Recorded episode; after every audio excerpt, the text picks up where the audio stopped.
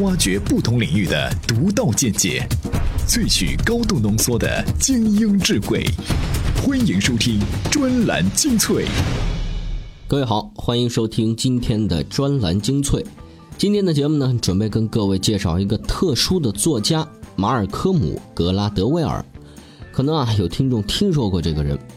一九六三年九月三号，马尔科姆·格拉德威尔出生在英国汉普郡的一个小镇。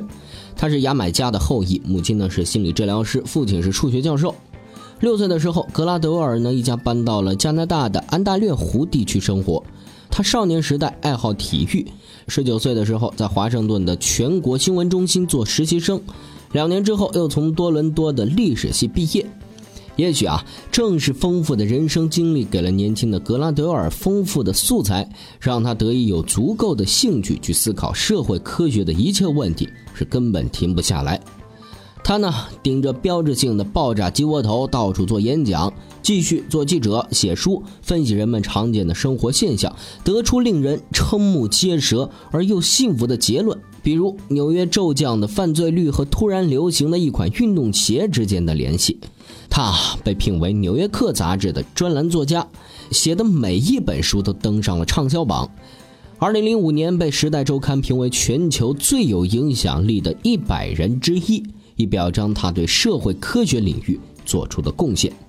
今天的专栏精粹，我们就来分享格拉德威尔书中的几个精彩案例，看他是如何凭借事实来启发人们思考的。专栏精粹今日话题：一扇打破的窗户怎么就能引起犯罪？为什么在九月过生日的英超球员特别多？好莱坞最有权力的男人为什么也教育不好孩子？打五十年网球就能掌握预知犯规的超能力吗？专栏精粹为独立思考的经营者服务。在非洲的原始部落里啊，酋长的女人们呢，把沉重的金属链子作为装饰品，傲慢的在毒辣的阳光里面是走来走去。沉重的金属链子呢，是地位的象征。十七世纪，欧洲贵族穿的衣服呢，有很多精致的装饰品，却没有口袋，这是随身跟着仆人的象征。而当工业文明开始之后，新的时尚是资本家坐在急速行驶的豪华汽车里，卷起漫天的灰尘。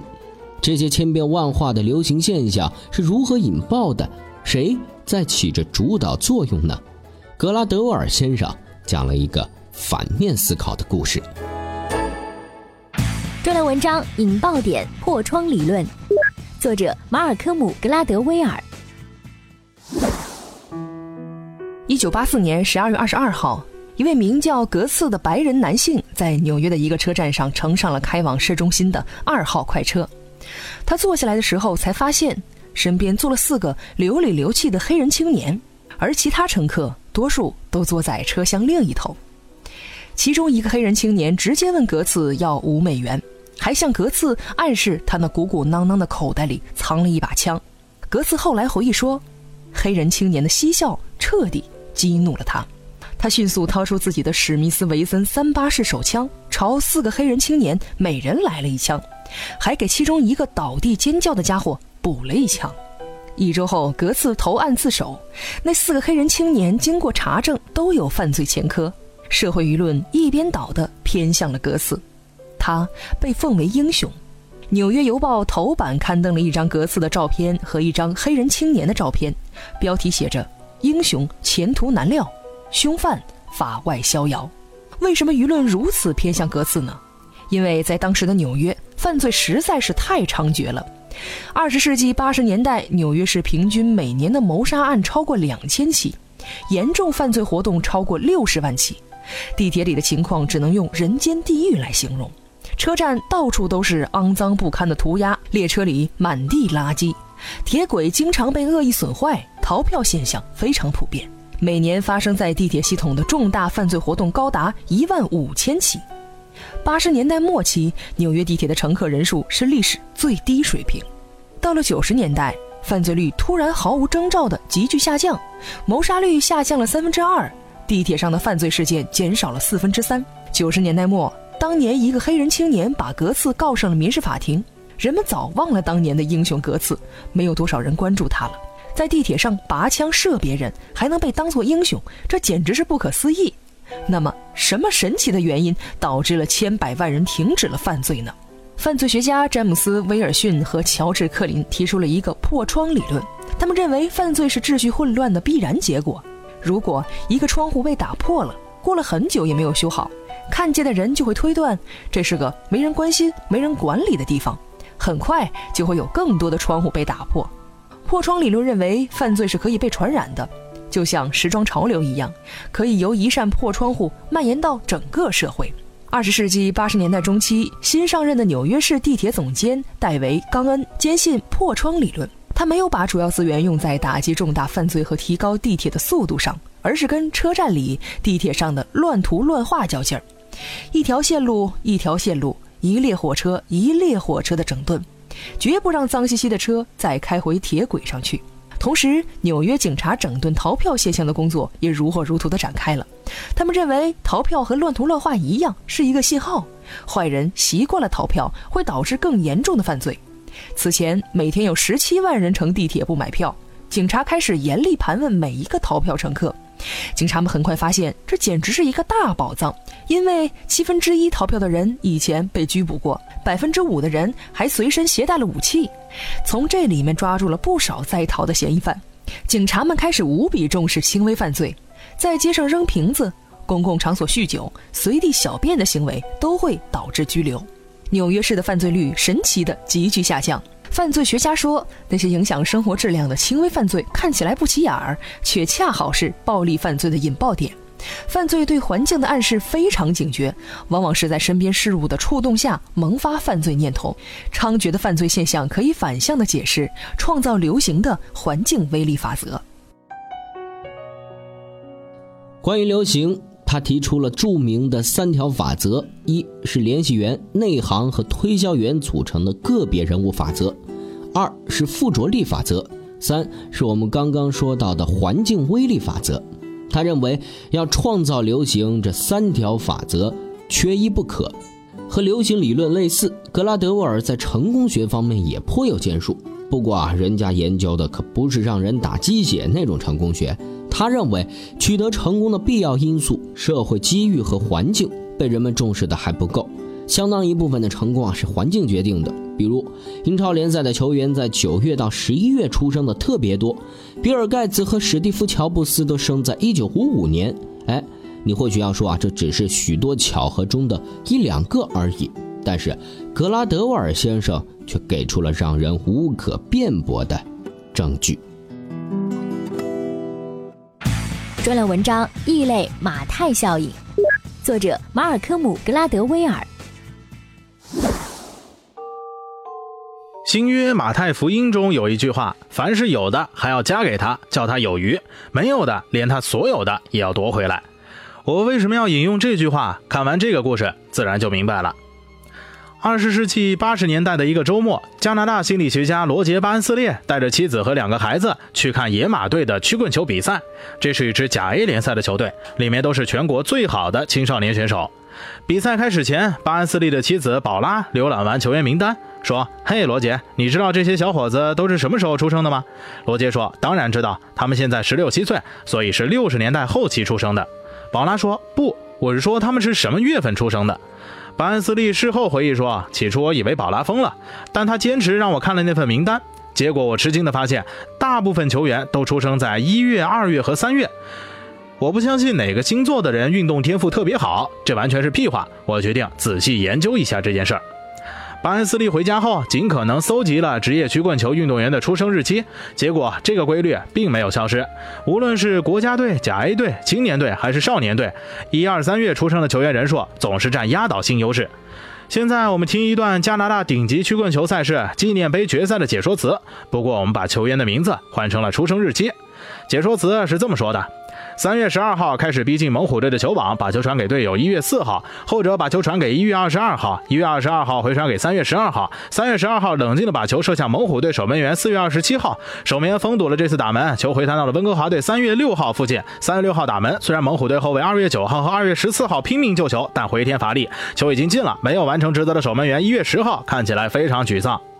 在这个比赛回合里，一二三月份出生的球员完全掌握了主动权，甚至没有一个生在下半年的人接触到球。所幸巴恩斯利为出生魔咒找到了解释，在加拿大曲棍球联赛法定的注册时间是一月一号，这意味着男孩必须在一月一号前满了九岁，才能进入九岁以上的曲棍球联赛。现在有一对表兄弟都是九岁，并且在同一个球队打球，不同的是哥哥生在一月，马上就要满十岁了，弟弟生在十二月，才刚刚满九岁。如果你是教练，你愿意给谁更多的上场时间呢？平均下来，哥哥的机会要多上不少，因为在身体发育的青春期里，即使是短短的几个月，也会影响身体素质。起初，哥哥的优势或许并不明显，但只要他是好料子、有潜力，就能得到教练的喜欢和球探的目光。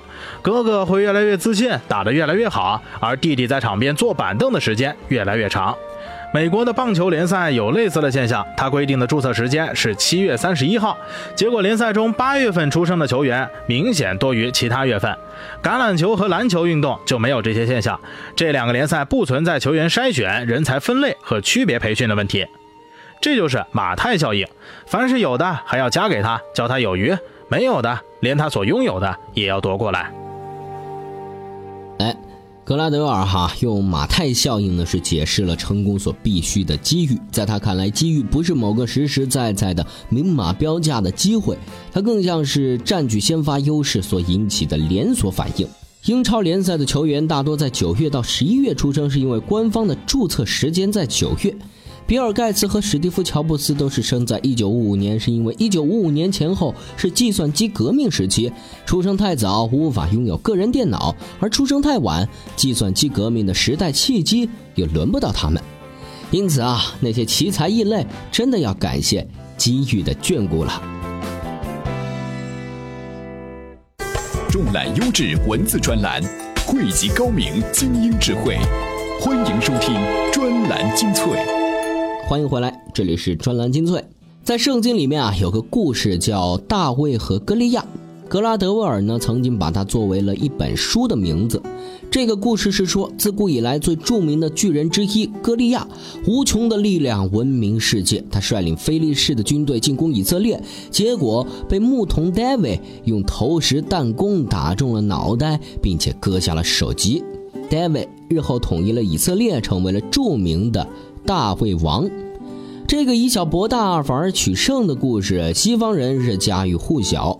格拉德沃尔说，子女的教育问题可以从这个故事里得到启示。哎，这两件事儿是怎么联系到一块儿的呢？嗯，我们不妨先听听他怎么说。专栏文章：逆转劣势中的优势，作者马尔科姆·格拉德威尔。不久前，我和好莱坞最有权力的人聊天，他跟我讲啊，他在明尼苏达度过的悲惨童年。每到冬天，他会请求街坊邻居把清扫车道、人行道上积雪的活儿交给他。得到工作以后，他会包给附近的小朋友。清扫完毕，先支付小朋友工资，然后挨家挨户再去收钱。十一岁的时候，他在银行已经有六百美元存款了，那可是在二十世纪五十年代。十六岁那年夏天，他到父亲的废金属厂打工，干的是重体力活，各种脏乱差，身上的灰尘怎么擦都擦不干净。他无比想逃离明尼苏达。他后来在好莱坞混得风生水起，有了自己的法拉利和喷气式飞机。他之所以懂钱，是因为在明尼苏达加工金属的厂子里就理解钱的价值和功能了。他现在很烦恼，因为他的孩子得不到同样的教训。他的儿子不会去替邻居干什么事情，更没有理由去工厂里干重体力活。当人们听说某个千万富翁为教育儿子的问题大伤脑筋的时候，几乎没有人会同情他。但事实上，现在有许多富二代的反面新闻。人们有这样的直觉：更多并不意味着更好。同样，如果你很穷，也很难成为一个好父亲或者好母亲。如果我们画一个函数图，横轴代表经济水平，从左到右，又从绝对贫穷到绝对富裕；竖轴代表教育子女的难易程度，从上到下越来越容易。在上面画一条平直的上升直线，显然是不对的。越有钱不代表越高的教育水平。研究幸福的学者做过统计调查，在一个年收入七点五万美元的家庭中。再挣更多的钱，并不能让他们感到额外的幸福。比如说，你年收入七点五万，邻居年收入十万，他们家用多出来的二点五万买了一辆更好的车，可以经常出去兜风吃饭。但是这并不能使你的邻居比你更幸福，他们也不会因此变成更好的父母。函数图应该这么画，这是一条平滑的曲线。起初，教育孩子的容易程度随着富裕度递增，一旦超过了年收入七点五万美元这个点儿，上升的趋势基本就看不到了，类似于瀑布的形状。这张图还不完整。心理学家格鲁曼曾经用“富裕的移民”来形容第一代富豪，意思是他们面临和孩子相关的挑战和移民面对新国家的挑战是一样的。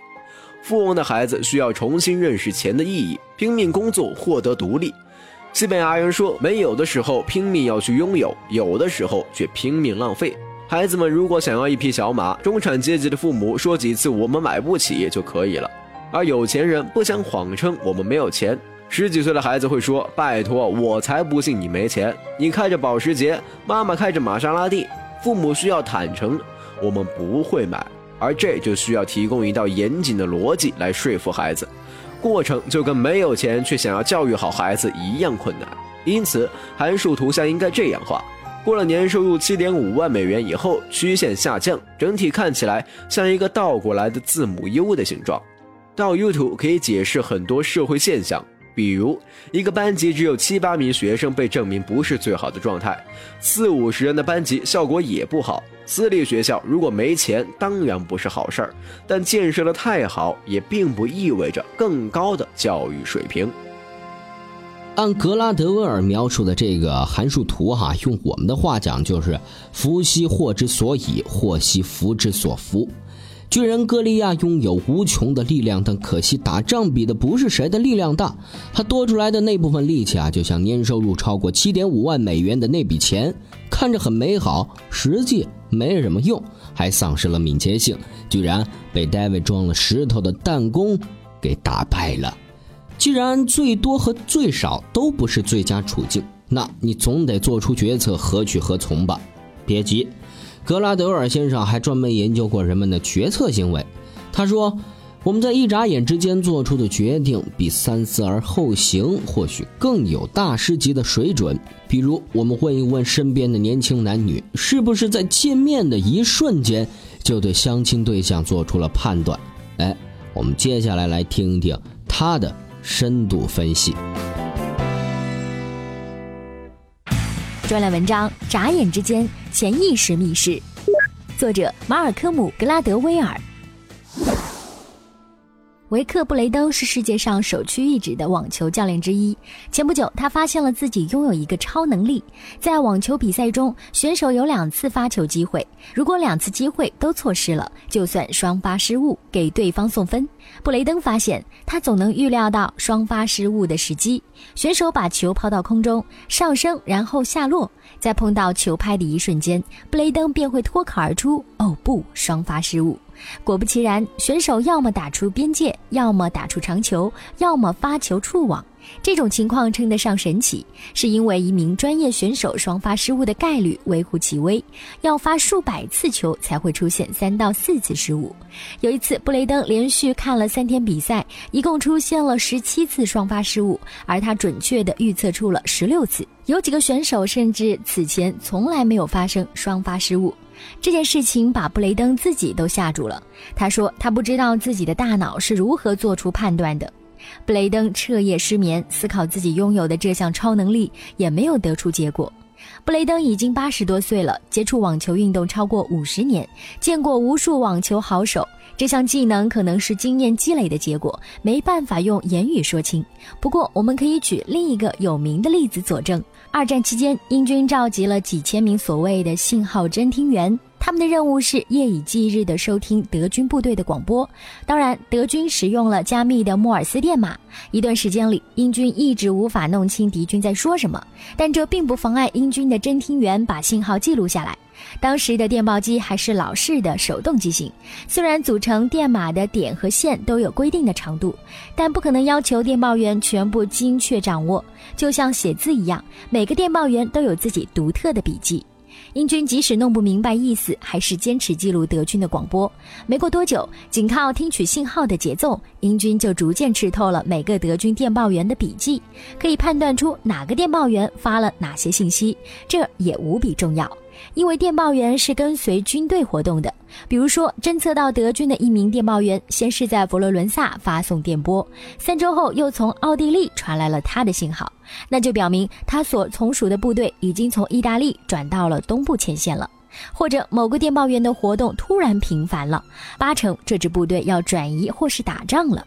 图灵破译掉德军的密码之前，英军一直用这种方式与德军交流。英军信号侦听员干的事情和布雷登的超能力类似，积累了足够的经验，所以能在复杂的环境里迅速得出正确判断，即使这些人说不出自己是怎么办到的。